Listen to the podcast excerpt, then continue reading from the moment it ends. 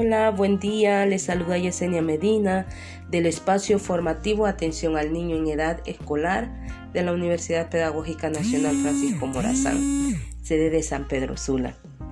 Envío un cordial saludo a la máster Andrea Isabel Moreno, que es tutora actualmente de este espacio formativo de edad escolar.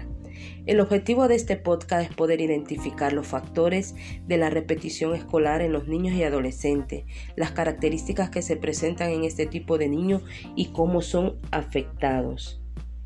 Estaremos abordando uno de los temas más delicados de la educación actualmente en nuestro país, como lo es la repitencia escolar.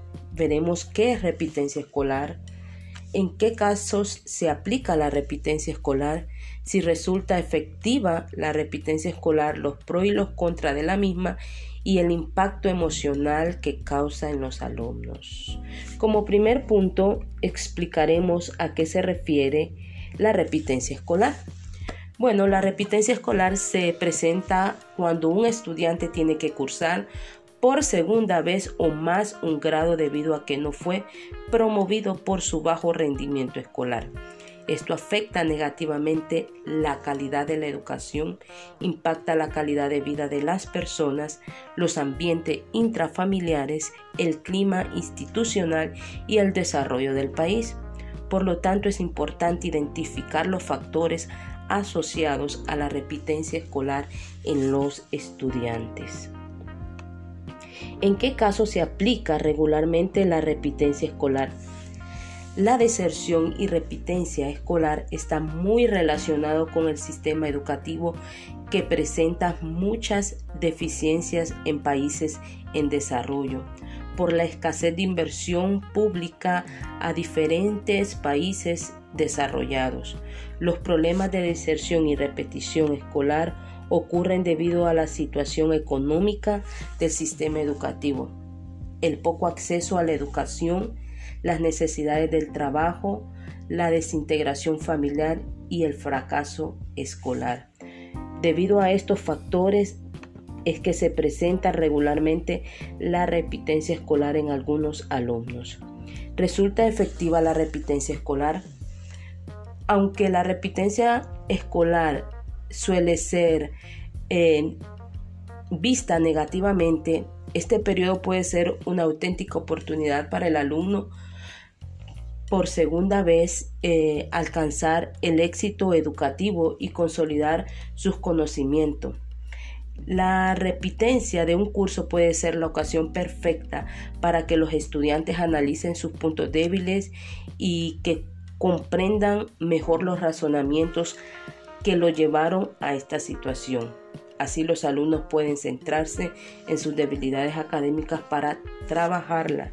Es importante que el alumno pueda identificar cuáles son sus debilidades para fortalecerlas y puedan desarrollarse y puedan fortalecerla en la nueva oportunidad que se les pueda dar de cursar el grado. También tenemos los pros y los contras de la repitencia escolar. Una de las ventajas es darle al niño otro año para que él pueda ponerse al día y pueda desarrollar las habilidades, necesidades como, una alternativa positiva para él. No marcarlo, sino que decirle, ¿verdad?, que es una nueva oportunidad para que él pueda desarrollar y pueda alcanzar todas las competencias que no pudo hacerlo en el año que cursó. La declaración sobre la repitencia de grados en los estudiantes, eh, la Asociación Nacional de los Psicólogos de las Escuelas reportó, esto es una de las desventajas que tenemos cuando un niño eh, repite el año. Una de las eh, desventajas es que los logros académicos de los niños que repiten el curso son menores que los de los compañeros que ya han cursado un grado. Los niños son identificados como los más atrasados, son los que más perjudican al repetir el grado. Estos niños son marcados porque no tienen las competencias necesarias para seguir avanzando en su formación académica. La repetición del grado tiene un efecto negativo, un efecto, perdón, negativo sobre todas las áreas de logro de los niños en lectura, matemática, lenguaje y la adaptación socioemocional, relaciones con los compañeros, el autoestima, problemas de comportamiento y asistencia. Todos estos factores son desventajas que tiene el niño cuando repite un grado académico. También son afectados emocionalmente estos niños al repetir el grado. La ansiedad, la tristeza pueden ser reemplazada.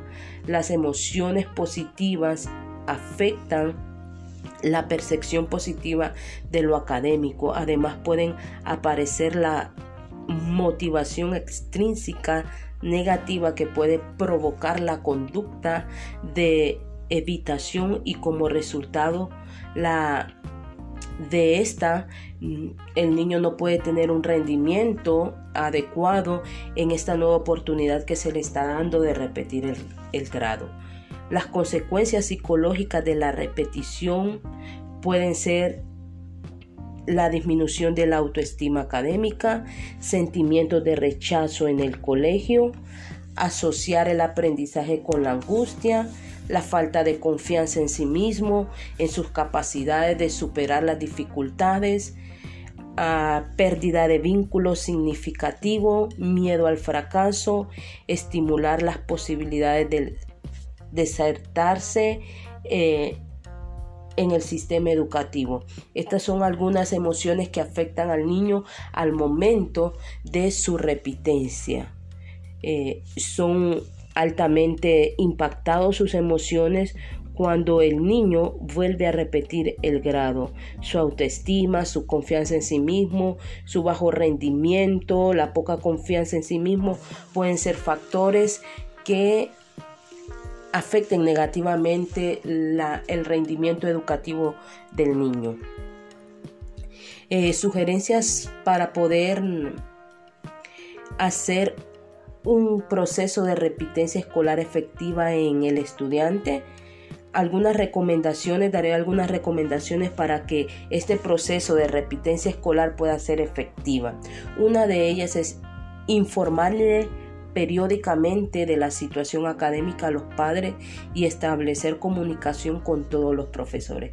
Es importante que al momento que el niño vuelva a la repitencia del grado, se le esté llevando eh, un seguimiento. Es importante estar eh, informándole al padre, a los otros profesores de cómo está avanzando el niño, cuáles son sus eh, debilidades, cuáles son sus fortalezas, reforzar los hábitos de estudio, siempre estarlo motivando para que el niño pueda eh, impulsarse y pueda terminar el, el grado académico exitosamente, buscar apoyos pedagógicos.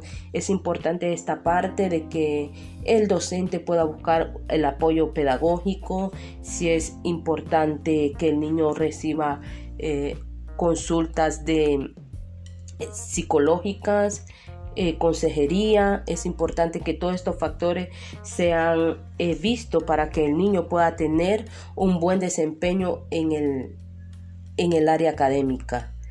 promover una comunicación efectiva y afectiva es importante contener y generar confianza con el niño. Es importante que al momento de que el niño vuelva eh, a una repetición escolar es importante darle esa confianza que sea efectiva entre ambos, entre el docente y el alumno, entre el docente y el padre de familia.